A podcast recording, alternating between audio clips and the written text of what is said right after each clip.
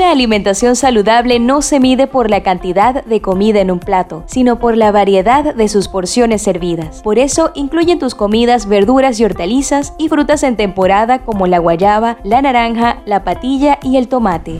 Varía las proteínas que consumes entre ricota, huevos, muslos de pollo, cortes económicos de carne y vísceras como hígado o corazón. No olvides los granos como lentejas, arvejas o caraotas y carbohidratos como la avena, el arroz, la pasta o la harina de maíz. Este es un mensaje de CODES para contribuir a la alimentación adecuada de las familias zulianas